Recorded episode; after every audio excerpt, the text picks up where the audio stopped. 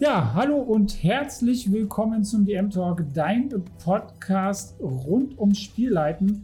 Heute ja, sind wir in der dritten Runde quasi für unsere Hidden Champions Indie Games, beziehungsweise längst vergessene OSR-Klassiker aus dem Fantasy-Bereich. Und ähm, ja, mit dieser kleinen Mini-Reihe werden wir heute fortsetzen, so als Alternativen für DSA, DD und die ganzen anderen großen Fantasy-Klassiker, obwohl das eigentlich gar nicht mehr so viele sind daneben. Ähm, also seid gespannt beim Reinhören. Viel Spaß. Ja, hello again, lieber Nils. Ähm, Hallöchen. Schön, dass wir uns nach 10 Minuten Pause wiedersehen. Ähm, ja, heute das dritte äh, Format. Wir haben ja jetzt schon ähm, OSE, also Oldschool ähm, Essential, äh, durchgesprochen und jetzt in der letzten Episode Dungeon Crawl Classics haben schon mal so ein bisschen herausgestellt, dass Dungeon Crawl Classics ein bisschen zugänglicher ist äh, für Anfängerinnen und Anfänger beim Spielen. Und äh, ja, OSE vielleicht ein bisschen advanciger. Dungeon Crawl Classic gibt's ja auch auf Deutsch. Das ist vielleicht für viele auch äh, schon mal ein Grund mehr reinzugucken bei Systemwetters. Und heute sprechen wir über, Gott, jetzt müssen wir mal gucken, wie es ausgesprochen wird. Lamentations of the Flame Princess. Ja, also zwei Dinge tatsächlich. Ich würde neben Lamentations of the Flame Princess auch noch Morgborg mit reinnehmen, weil die ein paar Ähnlichkeiten haben. Äh, beides ja, Systeme gerne. aus dem OSA-Bereich und für beides ist so das Schlagwort, wofür sie bekannt sind, wo, wo, was, was man leicht erkennt, sie sind sehr, sehr weird, sie sind sehr, sehr artsy oder artpunk und sie haben teilweise sehr, sehr viel drin an Mechaniken und Ideen, die Leuten mitgegeben werden. Also das, das heute ist die Episode für Leute, die gerne weirden Kunstshit in ihrem Rollenspiel drin haben wollen, wenn man das unterbricht. Oder die gerne ja. abgespaceden Kram haben wollen mit Tentakelmonstern und irgendwelchen Horrorideen und Sachen, die ja total abgespaced sind. Das, das sind halt die Sachen, die diese beiden Systeme sehr gut mit abdecken und einem da sehr viel für an die Hand geben. Äh, damit werben wir auch tatsächlich auf dieser Seite, mit diesem brutal, weird und makaber so. Ähm, also ich finde, das ist ja tendenziell eher eine große Nische, aber wenn man wirklich auf sowas steht, äh, ja, sagst du ja schon, findet man sich da wohl gut zurecht. Wie gesagt, auch ein Spiel, was ich auch noch nie gespielt habe. Ähm, was, ich habe ein bisschen reingelesen, weil die halt auch schreiben, dass die Charaktere schon normal sind, die man sich baut, aber eher so die Begegnungen, die Encounter vor allem sehr weird sind. Genau. Also, ähm, wir können ja mal mit Lamentations anfangen. Lamentations ist technisch gesehen, hat es von den Regeln nicht viel Unterschied zu OSI. Es ist auch ein äh, Regelsystem, was die alten DoD-Regeln nimmt, ein bisschen daran anpasst. Also jeder, der OSI gespielt hat, findet äh, hat darin das Gefühl von, es ist fast das gleiche mit ein paar kleinen Unterschieden. Jeder, der modernes D&D kennt, findet sich darin auch sehr schnell wieder, ohne große Probleme zu bekommen. Was, also da, so die Regelmechaniken sind da einfach nicht das Neue oder die spannende Welt. Was daran eher cool ist, ist die, wie es dann mit der Welt und den Sachen umgeht. Das Setting, was es mitgibt, ist ein Setting unserer Welt des 16. Jahrhunderts, also eher bodenständig und Leute würden eher Hexen verbrennen, als irgendwie durch, auf Teppichen durch die Gegend fliegen. Aber dann schmeißen sie da halt weirde Dinge rein. Es gibt halt Kämpfer, Spezialisten, was die Schurkenvariante ist, Kleriker und Magier. Und dann gibt es halt noch äh, extra Elfen, Zwerge und Halblinge. Und dann ist halt schon der Punkt von, okay, es gibt Magie im 16. Jahrhundert.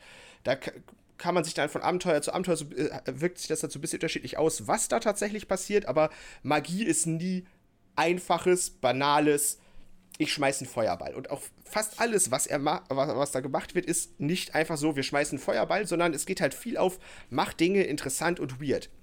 Einer der ersten Aussagen, die er die getroffen hat, ist, jedes Monster sollte einzigartig sein. Und es gibt einen Monstergenerator, den Esoteric äh, Monster Creation Guide oder sowas. Das ist halt ein, oder random, das ist halt ein, ein, ein Buch, in dem man sich random Monster zusammenwürfeln kann und dann halt immer ein spannendes Monster hat was, was halt einer dieser Dinge ist, weswegen ich dieses System empfehlen würde, weil es halt viele dieser Mechanik-Sachen gibt, wie diesen Generator. Äh, Finde ich unheimlich praktisch, gerade wenn du äh, immer Bock hast auf so ein bisschen Homebrew-Monster und, ja. so und selber da bauen willst. Das finde ich super praktisch, wenn du sowas dann hast, dann musst du nicht so. Also ich weiß nicht, kannst ja gerne mal noch Feedback geben, wie das Balancing dann ist, wenn du dir was ausgewürfelt hast, aber da musst du dir darüber zumindest nicht so viel Gedanken machen, weil das hat man ja schon in der, ich weiß gar nicht, in welcher Folge, in der ersten, in der ersten, ich, ja ähm, dass das ja auch mal so ein Thema ist mit Balancing, dass man da auch eine gewisse Erfahrung braucht auch. Ne? Wenn einem so ja, Tabellen das abnehmen können, ist das natürlich spitze. Ja, und Lamentations ist halt auch wieder auf diesem Ding von alles ist hart, tödlich und gemein. Das heißt, es ist halt, wenn du ein Monster auswürfelst, das irgendeinen Effekt hat, der für die Spieler richtig kacke ist, dann ist das halt so. Dann müssen die halt einen Weg finden, daran vorbeizukommen. Das, das ist, ist auch so typisch Problem. OSR eigentlich, genau. Auch, oder? Dass man ja. da halt nicht so dieses Schuschu, alle lieb und die Charaktere kommen irgendwie durch mit ihrem Scheiß, sondern. Also, das Ding ist teilweise richtig Macht coolen Scheiß, damit ihr durchkommt. Genau. Eins meiner, äh, der Abenteuer, die ich hier drin sehr gerne mag, das ich als Einstiegsabenteuer benutze, ist Tower of the Stargazer. Das ist ein kleines, überschaubares Abenteuer mit um die 24 Seiten, was, eine, oder 18, was ein kleines Heft ist, wo man da eine Karte drin hat. Und im Endeffekt ist es ein stereotypes: Gehe in den Turm des Magiers und werde reich. Oder überlebe zumindest. Und der hat halt. Schönes, schönes Nebenziel oder Überlebe zumindest. Ja, das geht aber, also der, der kriegt das Feeling davon schon ziemlich schnell mit rein, weil du bekommst zu diesem Turm los und natürlich ist es, wie es immer ist, das Wetter ist kacke, Blitze regnen runter. Du siehst, wie auch auf dem Turm oben Blitze einschlagen. Du findest neben dem Turm unten am Boden eine Leiche von einem Typen, der durchfrittiert ist. Und wenn du einen Schurken dabei hast, erkennt er sofort, dass das ein recht bekannter Einbrecher ist, der sich darauf spezialisiert hat, in Sachen reinzuklettern. Du lernst also daraus schon, an dem Ding hochklettern ist keine Option, weil ein Blitz dich trifft. Okay. Also gehst das du weiter ist, zu. Äh, das, das ist aber ein schöner Fluff-Gegenstand. Das zeigt mir nur, dass die auch ein bisschen verstehen, wie man schreibt. Also nicht nur gute. Ja. Das, immer, das, sind, das sind immer zwei Dinge. Ne? Du kannst da gut im Abenteuerdesign sein, geile Abenteuerideen haben. Das heißt aber nicht, dass du gut schreiben kannst. Das sind zwei verschiedene Dinge. Also ja. ich sag mal so Richtung Roman schreiben, ja, weil das musst du natürlich bei so Sachen ja auch berücksichtigen finde ich schon mal gut, dass sie scheinbar äh, das auch drauf haben, da Stimmung rüberzubringen. Ja, und dann, dann kommst du, dann denkst du, okay, mhm. das funktioniert nicht, also gehe ich zur Tür. An der Tür ist ein Türklopfer und an der Türklinke. Und in dem typ, äh, Turm wohnt ein Magier. Und dieser Magier ist natürlich nicht dumm, weil sonst wäre er kein erfolgreicher Magier. Und er weiß, alle Leute, die ihn besuchen, werden, die ehrliche Absichten haben, würden natürlich anklopfen und sich nett anmelden. Das heißt, wenn du den Türklopfer bedienst, dann geht die Tür einfach auf, du kannst rein.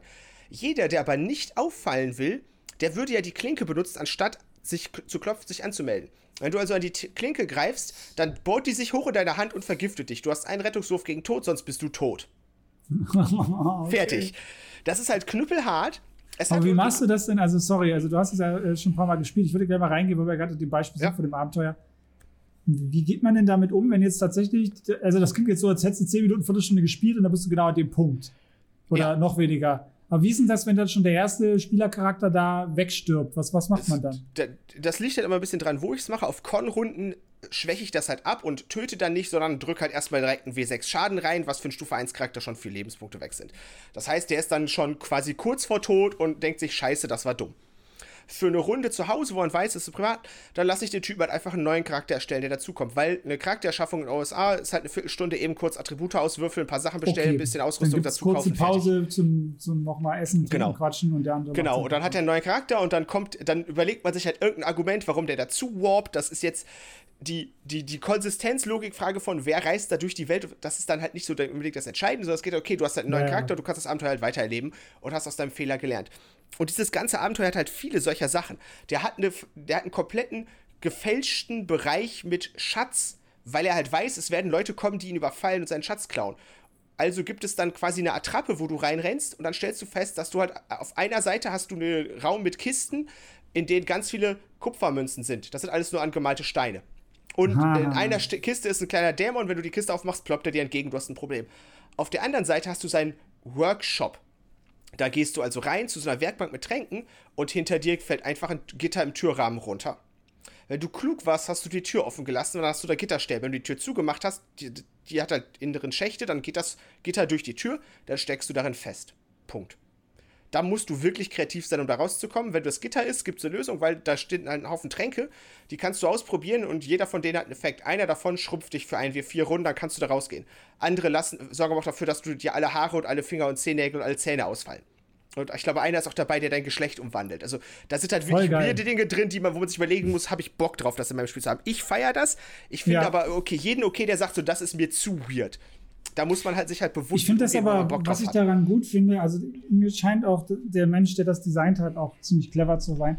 Ja. Ähm, weil das Problem bei so Sachen ist immer, wir überlegen uns ja mal ganz oft, was wären denn für Fallen cool in diesem Dungeon oder ähnliches. Aber man muss eigentlich diese Denkweise entwickeln, derjenige, der sich das ausgedacht hat, was war das für ein Typ und was für eine Persönlichkeit steckt dahinter, warum könnte er das so machen? Das ist, äh, das ist Ja. Nicht eigentlich, das ist die Herangehensweise, die man wählen sollte, damit es halt auch wirklich ein authentischer Dungeon ist. Und das klingt mir hier in der Form auch so. Äh, der, der Typ ist da sehr, sehr clever.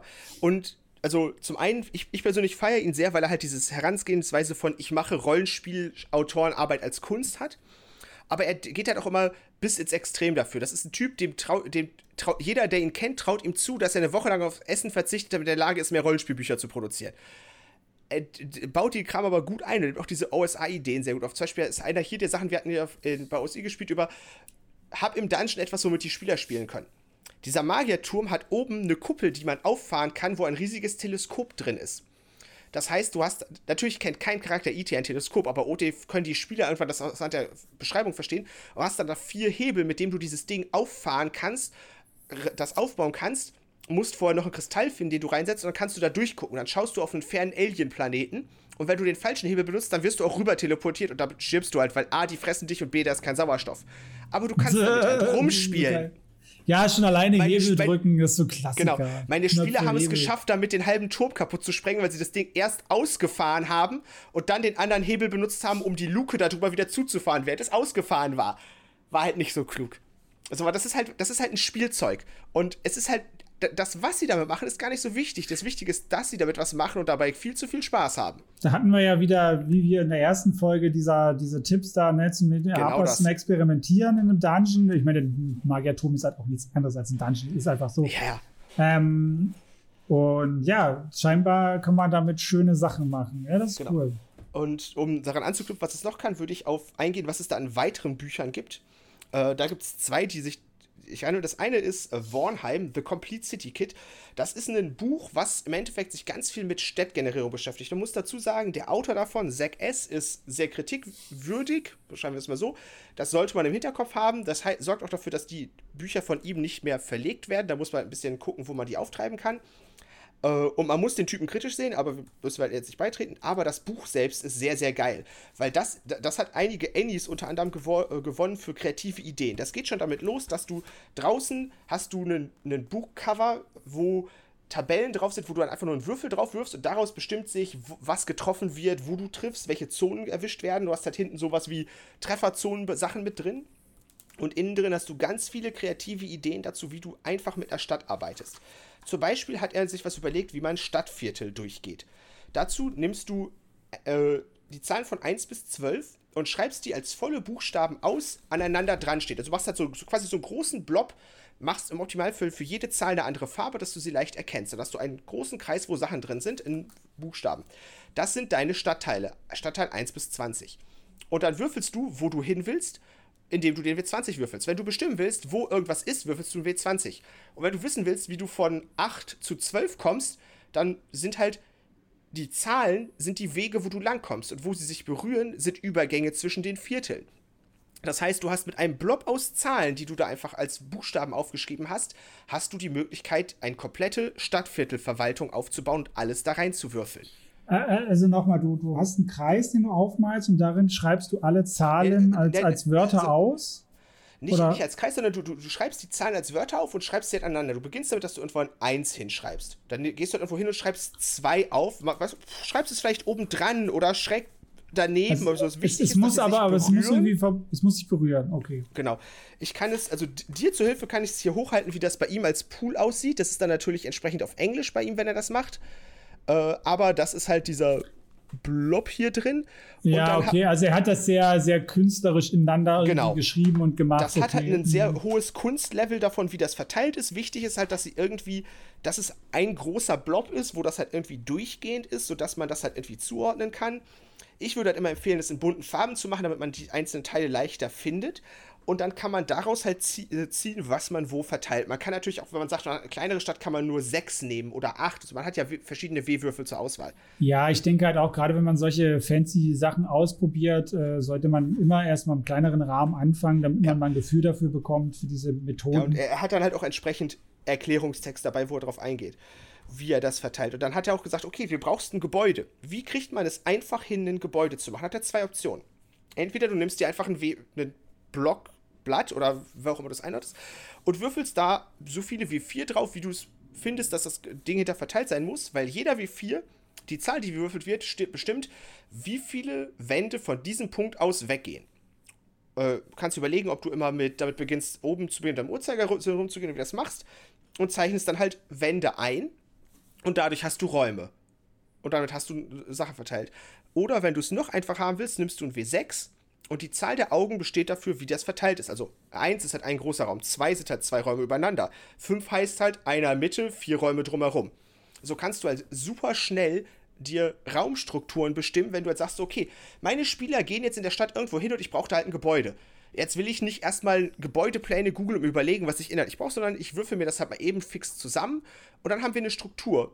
Und dann können wir uns interpretieren damit beschäftigen, von was packen wir da rein. Da brauchen wir alleine das schafft halt auch wieder schon alleine das schafft halt auch wieder einen extrem hohen Mehr, äh, Mehrspielwert von diesem ja. oder Wiederspielwert von so einem Abenteuer. Schon alleine, wenn du irgendwas in einem Gebäude hast, was wichtig ist und du immer wieder das Gebäude random auswürfelst, ist die Herangehensweise, wie du das lösen musst, komplett anders. Einfach, weil ja. die, hm. Und äh, im Endeffekt, dieser City Guide, das sind halt 80 Seiten oder sowas, ist überhaupt 80 Seiten? Vielleicht ist es ein bisschen weniger, ne, 70. Ja, für, für, knapp 70 Seiten. Und das ist halt ganz viel einfach nur Material dafür, wie du diese Stadt befüllst, wenn du sie spielst. Du hast natürlich ein bisschen Hintergrund mit hin, was Warnheim ausmacht, hast dann aber auch ganz viel Art-Level davon, wie Kram dort aussehen kann, wie sich das verteilt, wie du das befüllen kannst. Du hast ein paar random Tabellen dafür, was dir auf der Straße begegnen kann, welche Glücksfällen, so ein bisschen Kleinscheiß und hast ein paar Locations, die er halt mal überlegt hat, die cool sind. So zum Beispiel ein Zoo, wo eins der witzigsten Monster, die ich gesehen habe, jemals drin, einen äh, Flarodon, das ist ein Dinosaurier, der statt einem Kopf einen Morgensternkugel da vorne dran hat, die er wild um sich schlägt. Ist halt ein bizarres, beklopptes Monster und aber das ist halt das, was das so vom Inhaltlichen hergibt. Aber dann halt ganz viel Mechanik zu, so kannst du diesen Kram designen und kannst dir das halt aufbauen, wenn du da drin bist und was darin passiert. Flop. Und dafür finde ich dieses Buch halt super wertvoll, weil das ist halt, das ist halt ein, Tool für den Spielleiter, sich eine Stadt zu bauen. Also jetzt mal grundsätzlich noch, noch mal ein bisschen weg also von dem Abenteuer, weil dieser Autor, das hat man ja ganz kurz, äh, ja, ja, eher umstritten ist und das auch ein Thema ist, was für viele Leute sicherlich interessant ist, dass sie gucken wollen, okay, wir wollen jetzt nicht von sonst welchen Menschen irgendwas ans Zeug kaufen, was verständlich ist, aber wie gesagt, wir wollen auch nicht wirklich in dem Ding hier nur über diesen Menschen reden, sondern einfach nur darauf hinweisen, dass für die, die es nicht kennen, ähm, vielleicht mal googeln sollen und äh, die, die es kennen, halt einfach dann abgeholt werden, okay, uns ist klar, worüber wir hier reden.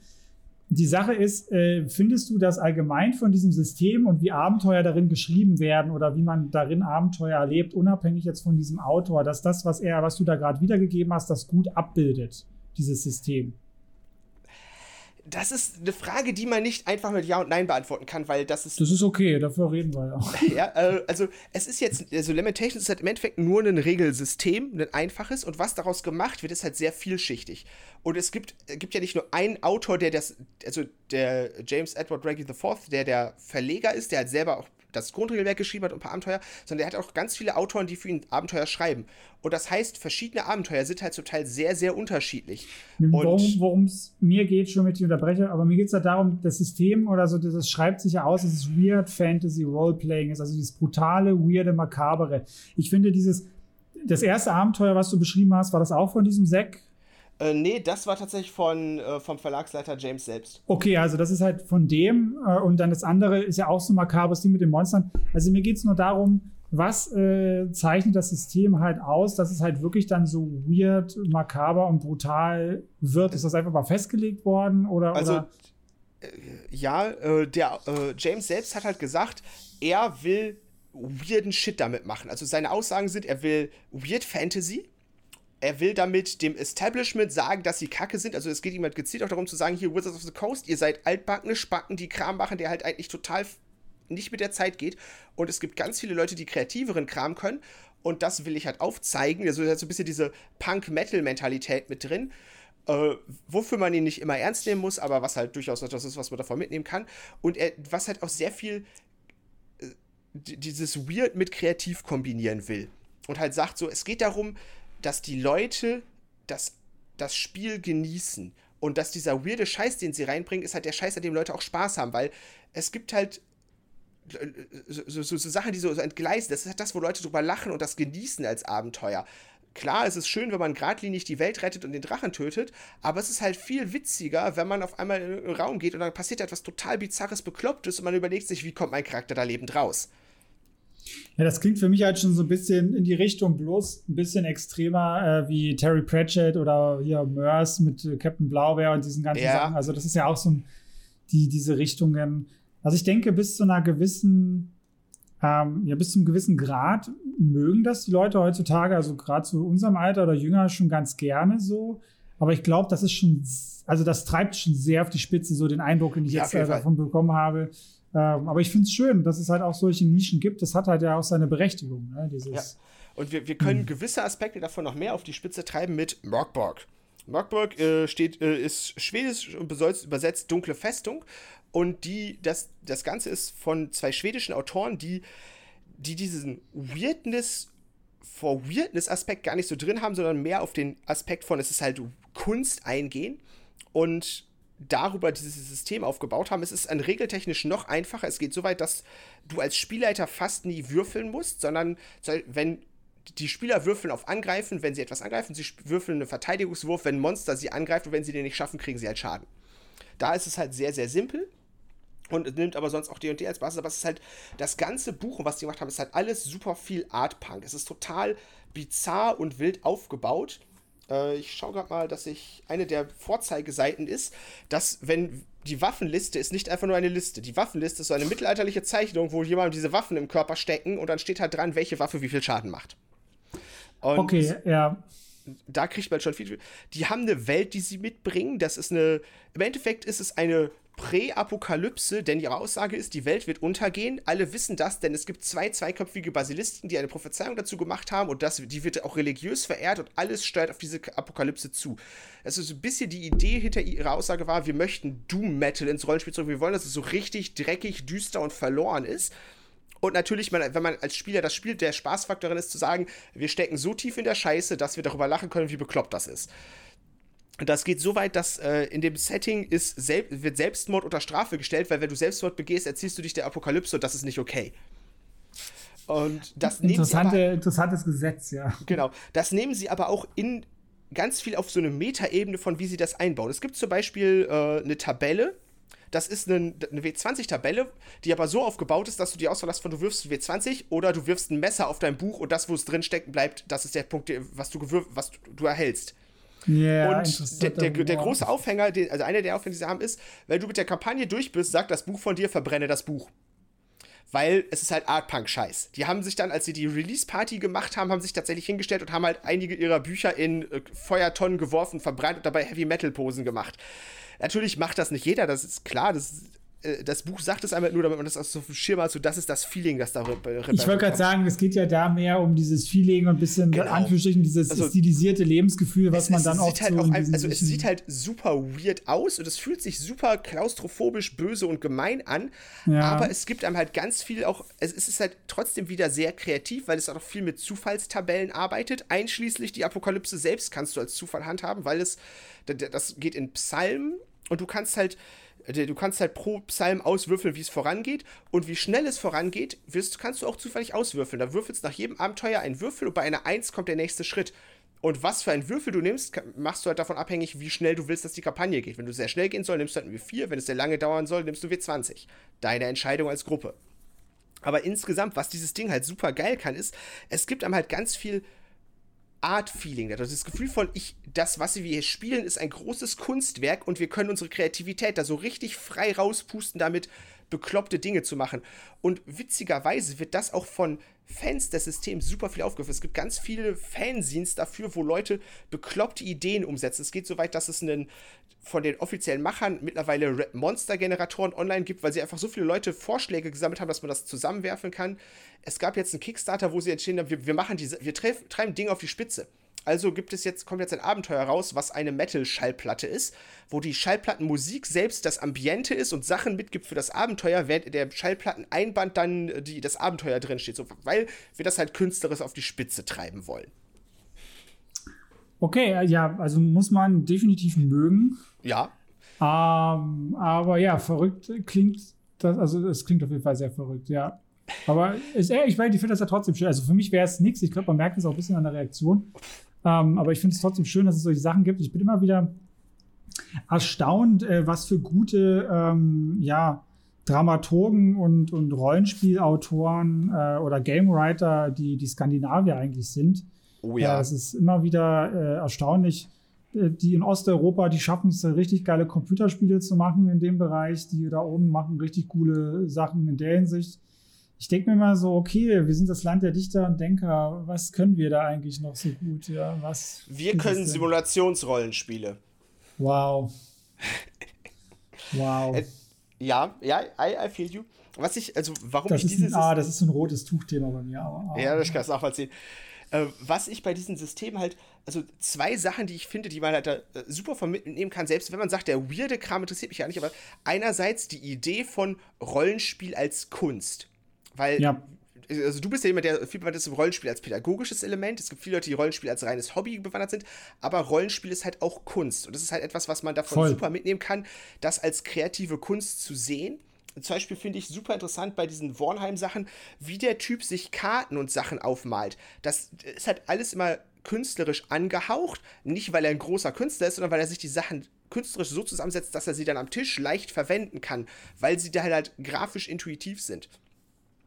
Und das andere, was man mitnehmen kann, dass halt immer super viele Ideen drinstecken, die hilfreich sind. Sowas wie halt dieser, der Monster-Generator, dieses Warnheim oder was es auch noch gibt, was ich sehr, sehr cool finde. Ja, dieses City-Generator. of the Earth. Das ist ein Block, also das ist ein Block von einem Buch. Der, der locker über ein äh, Kilo, ich halte es dir gerade hoch, das sind irgendwie was über 600, 700 Seiten in einem A5-Format. Und das ganze Ding hat als Ziel, die Underdark wieder spannend und cool zu gestalten, weil, wenn wir ehrlich sind, in D&D 5 kann gefühlt jeder Dunkelsicht, das heißt, in irgendeiner Höhle rumrennen ja. ist meistens nicht mal richtig gruselig. Oh, das belastet mich auch immer so, ey. Ich sag mal, es ist stockdunkel, ja, wir sehen ja trotzdem mal, dass wir Dunkelsicht haben, wo ich mir denke, oh, F-Punkt, ja. Alter. Genau. Und da kommt dieses Ding und sagt, mhm. hey, wir können das. Und der Autor Patrick Stewart geht auch am Anfang darauf ein, warum er Bock drauf hat, weil er beschreibt dann erstmal, wie er die Tiefe der Ozeane interessant findet, weil das der einzige Ort auf der Erde ist, wo noch unbekannte Dinge sind. Ja, das Dazu stimmt. kommt, dass sie als Künstlerin haben sie eine, jemanden namens Scrap Princess, die halt su da ist der Name Programm. Das sieht halt super crappy aus, aber der bringt das Feeling super rüber, weil es sich halt anfühlt wie dreckige, düstere Sachen irgendwo im Underdark, weit unten kaum zu erkennen. Und die, die haben halt dann Monster gestaltet, die halt viel interessanter sind als die Standarddinge und haben halt auch ganz viel Mechaniken gebaut, wie man Leute unter der Erde rumschickt. Das heißt, die haben Mechaniken, wie du coole Dungeon gestaltest, weil, seien wir ehrlich, die meisten Dungeon, die man kennt, sind entweder auf gerader Ebene oder haben irgendwann mal eine Rampe hoch und runter. Und das ist es. Die Idee hier ist, du baust einen Dungeon, der für die Sinne der Spieler verwirrend ist. Für jeden Raum würfelst du mit einem W6, wo es reingeht und rausgeht. 1 ist oben, 6 ist unten und 2 bis 4 sind die vier Himmelsrichtungen. Und für den nächsten ja. Raum würfelst du, wo es reingeht. Das heißt, du kannst in einem Raum im Westen reingehen und im nächsten oben rauskommen. Dann kannst du für den Tunnel dahin noch würfeln, wie, wie, wie lang oder äh, wie dick der ist und was für Durchmesser hast du, weil ja, in Fantasy-Abenteuern ist es passenderweise sind Dungeons immer so gebaut, dass du durch jeden Gang gerade durchgehen kannst, ohne Probleme. Was ist denn mhm. jetzt, wenn du mal würfelst und der Gang ist halt aber nur einen halben Meter hoch? Du kriechst halt einfach bis dahin. Ja, ich wollte gerade sagen, das sind schon so einfache Sachen. Okay, du brauchst einen Gang zum Kriechen, mögen die nicht, weil die können ja nicht gleich kämpfen und angreifen genau. oder müssen miteinander kriechen. Ja, ja ich habe das jetzt auch mal so gemacht, dass du klettern musst, weil du so einen ausgebauten Fliegenpilz hast, wo Feen drin wohnen, die fliegen. Die haben ein Loch in der Mitte, da gibt es keine Treppen. Da musst du halt irgendwie ja. auch hochkommen, wenn du da rein willst. So. Und dann, dann haben sie noch so schöne Tabellen dazu von, wie fühlt der Stein sich dort an, was für Gerüche hast du da, was für Sinneseindrücke hast du, weil verschiedene ja. Steinarten sind halt unterschiedlich. Stein ist nicht Stein, sondern hast zwischen Granit und Basalt, da liegen halt Welten. Und das kannst du halt alles ein bisschen bestimmen, um den Dungeon aufzubauen. Ich habe das benutzt, um in, ich habe das tatsächlich einfach übernommen und habe das in 5e benutzt, um meine Spieler in den Underdark zu schicken, weil sie da unten was finden mussten und hatte dann einen großen, hab das Ganze. Sie haben Mechanik dran, wie du als Spielleiter dir das grafisch so aufmalen kannst, dass du den Überblick darüber behältst, wo das lang geht.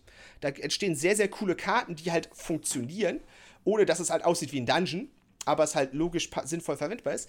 Und dann habe ich halt vier Bereiche gehabt und sie, ich wusste, sie kommen in eins rein und müssen bei vier unten irgendwohin was finden und habe halt Kram dazwischen gepackt. Meine Spieler haben nach drei Räumen aufgegeben, mitzuzeichnen, wo sie sind, weil das dieses mit oben, unten halt einfach so verwirrt wurde, dass sie gesagt haben, so, wir können keine Karte dazu machen. Wir, wir, wir hoffen einfach mal, dass wir so zurechtkommen.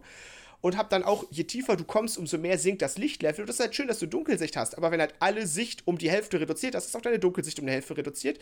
Wenn wir also in den Raum kommen und ich euren, euch den Dungeon aus Teilen hier aufbaue, dann seht ihr halt die Hälfte des Raumes noch nicht, weil da ist es halt hinten einfach dunkel. Da kann halt Ja, und du siehst halt vor allem ja auch bloß so schemenhaft. Wenn es stockduster ja. ist, ist ja auch bloß so mehr oder weniger schwarz-weiß, schemenhaft. Und die Frage ist, okay, du siehst dann vielleicht was langhuschen. Ja, ich sehe das hier dunkel sieht, wo ich sage, nee, Alter, du siehst Graustufen, du siehst schwarz-weiß, du hast halt irgendwas Dunkles gesehen, was sich bewegt hat. Mehr siehst ja. du nicht. Und das hat halt ein super geiles Abenteuer gegeben, weil die Spieler halt es war halt viel in, wir erleben das und es ist gruselig, es ist gemein. Sie, meine, sie haben es sich am Ende sehr einfach gemacht. Sie mussten was von den Drow klauen. Ida ist reingerannt, hat es sich geschnappt, ist zurückgerannt und durch den Tunnel, den sie sind, weil das war halt nur ein halb Meter Tunnel, wo man kriechen muss, haben sie quer eine Feuerwand reingezaubert. Kein Drow kriecht den durch die Feuerwand so lange hinterher. Das ist okay. War eine gute ja, Lösung. Ja, Thema geklärt. Sagen, du, nutzt, du nutzt das ja wieder dann clever. Klar, das ist dann halt. Genau. Ich meine, eine Medaille hat ja in der Regel immer zwei Seiten, ja. Und äh, ja. immer genauso mit diesem Positiv und Negativ. Du kannst immer aus solchen Sachen, die vielleicht nervig sind, genau sowas mit den Skills, die du hast, Feuerwand dann, oder Feuerstrahl da rein, da kannst du halt auch nie ausweichen, wenn du da drin bist. Es funktioniert einfach nie. Dann verlierst du einfach, wenn es Rettungswürfe sind, also es ist einfach instant, kriegst du die Scheiße ja. ins Gesicht. Punkt. Genau.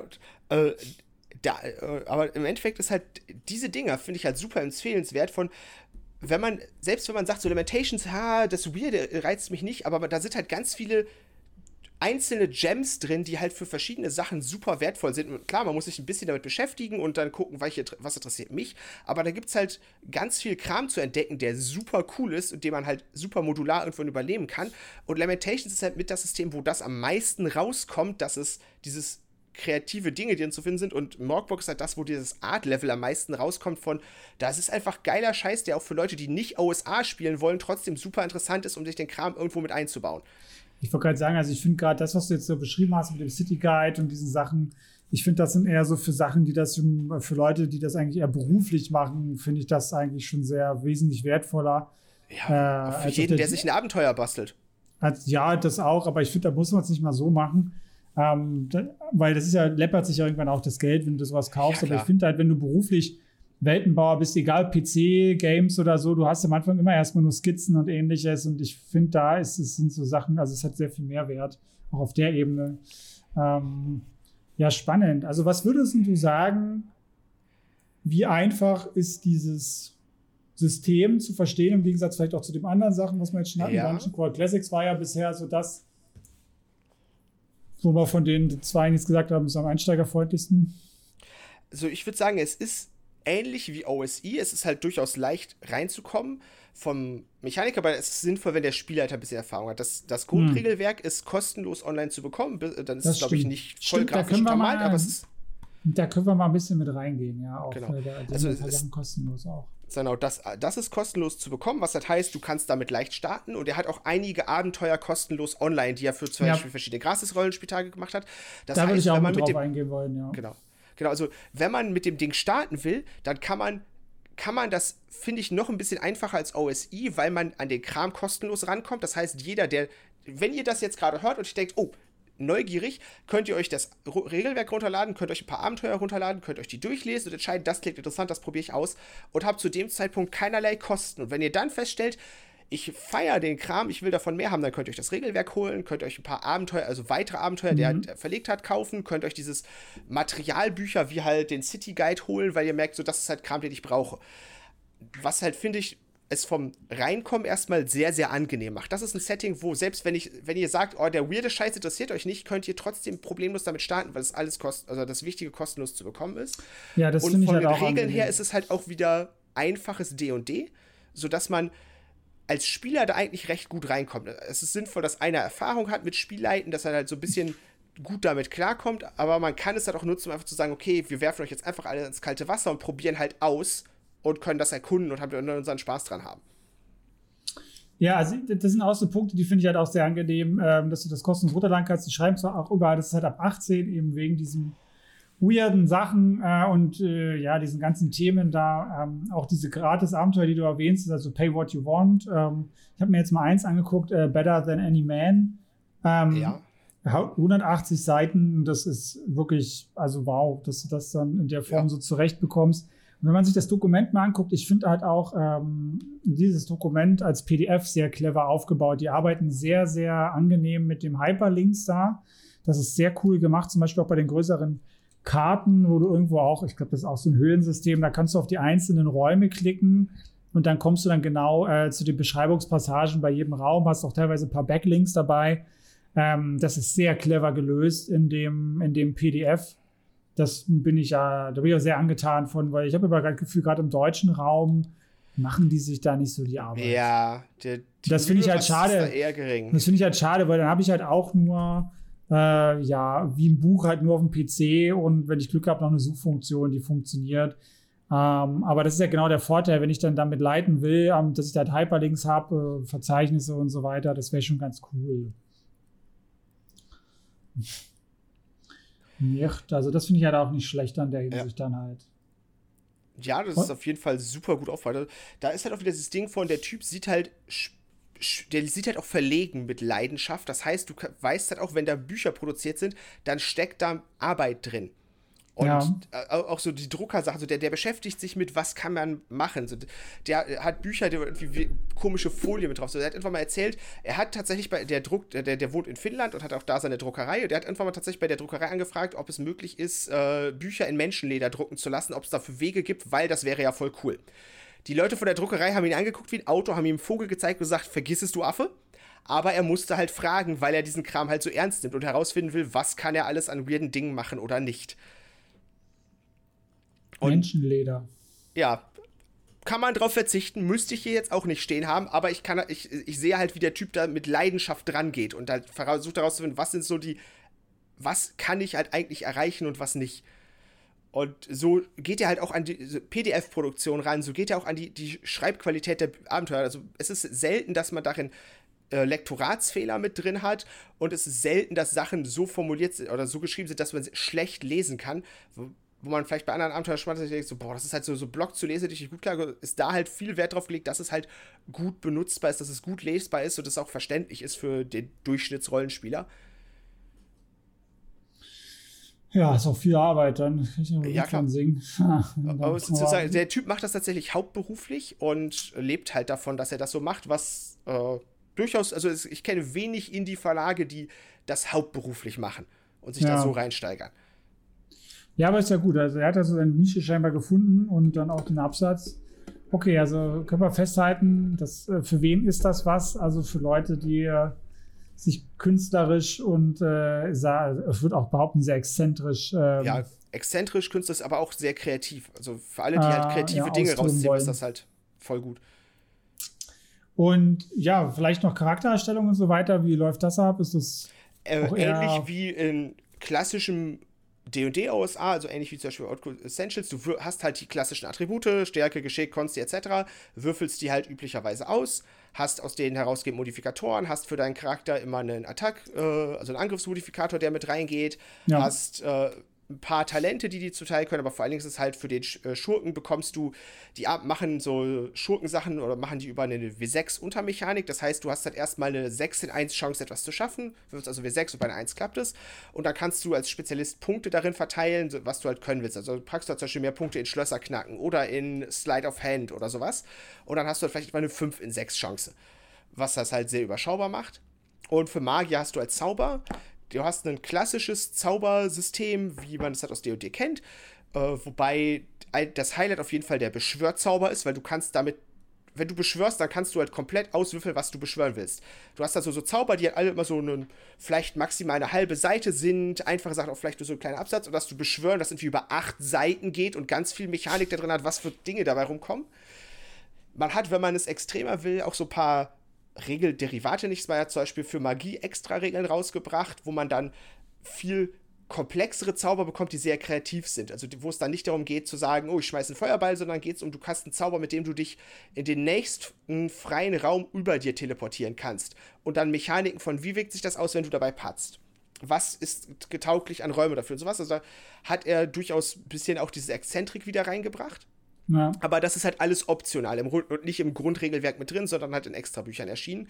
Im Grundregelwerk ist das, ist das sehr, sehr ähnlich zu ja, OD und D. Okay, cool. Ähm, grundsätzlich vielleicht nochmal zusammenfassend ähm, Vor- und Nachteile von dem System. Der größte Vor- und Nachteil ist, dass es sich an weirde Dinge richtet. Äh, ja. Was halt Vorteil oder Nachteil sein kann, je nachdem man sieht. Ansonsten ja, ja, ist es ein Vorteil, dass es ein einfaches und leichtes Regelsystem ist, dass man, dass es sowohl das Regelsystem als auch einiges an Abenteuern kostenlos verfügbar ist und man entsprechend leicht reinkommt. Und einer der großen Vorteile ist, dass es halt sehr viel kreative Mechaniken hat, die einem als Spielleiter weiterhelfen. Sei es dieses äh, Stadt entwickeln, sei es diese Underdark-Sachen, also viel, was man als Mechanik daraus nehmen kann. Der große Nachteil, wie gesagt, dass es halt sehr weird sein kann und man das halt mögen muss. Und das ist halt auch zu, so gesehen der, der Verleger dahinter, den kann man halt durchaus auch als exzentrisch beschreiben in seiner, seinen Interessen. Das heißt, wenn man halt, wenn man jemand ist, der sich, der nicht nur die Bücher kaufen will, sondern sich auch Gedanken machen will, will von, was ist das für einer, was kann ich davon noch äh, weiterfinden, dann kann das halt durchaus anstrengend sein. Wenn man einfach nur sagt, ich gehe jetzt auf einen Online-Shop, bestelle mir die Bücher nach Hause und arbeite in den Büchern, dann kann einem das halt schon wieder ziemlich egal sein. Ja, cool. Äh, auf jeden Fall sehr besonders, würde ich mal sagen, dieses äh, ja, System jetzt auch unabhängig von vielleicht den Autoren, die da mitwirken, ist es, glaube ich, allgemein sehr kontrovers, da ja. überhaupt sowas reinzubringen. Es ist halt einfach eine extreme Nische. Ähm, ja, aber ich denke, man hat einen guten Eindruck davon bekommen, auch dadurch, dass wir mal ein bisschen in zwei Abenteuer ein bisschen reingegangen sind, so ein bisschen erzählt hast, wie das so aufgebaut ist, was es ist, da hat man, glaube ich, gerade mit diesem Turm da einen guten, einen guten Eindruck davon, wie das läuft, was da so einen erwartet. Und ich denke, gerade so mal, wenn es gerade, dass man so viel kostenloses Material hat, kann man da ruhig auch mal so One-Shots oder so spielen. Ich denke, ja, das ist, lohnt dann auf jeden Fall mal auszuprobieren, zu gucken. Ähm, ja, ansonsten, wenn du nichts mehr hast. Also ich könnte Stunden darüber reden, aber wir haben halt die wichtigen Dinge, glaube ich, gut zusammengefasst und das, was darüber hinausgeht, wäre halt eher Schnacken darüber und sprengt wahrscheinlich den Rahmen der Folge dann ein bisschen. Äh, ja, okay, dann äh, würde ich sagen, äh, würden wir das dann auch dabei, dabei belassen. Ähm, es geht ja eher nur um den Ersteindruck und ja, da kann ich nur sagen, wenn euch die Episode gefallen hat, lasst äh, ja gerne ein Like, ein Abo bzw. Follow da. Schreibt auch gerne in die Kommentare, ähm, ja, wie eure Meinung dazu ist, ob ihr schon Erfahrung habt, was für ja, weirde, weirde Erlebnisse ihr da schon hattet, weil ich glaube, das ist halt sehr individuell, auch wieder sehr hoher Mehr, äh, Wiederspielwert bei vielen Dingen. Und äh, ja, ansonsten für Feedback, weitere Spielleiter-Tipps findet ihr mich äh, auf Instagram unter Spielpädagoge.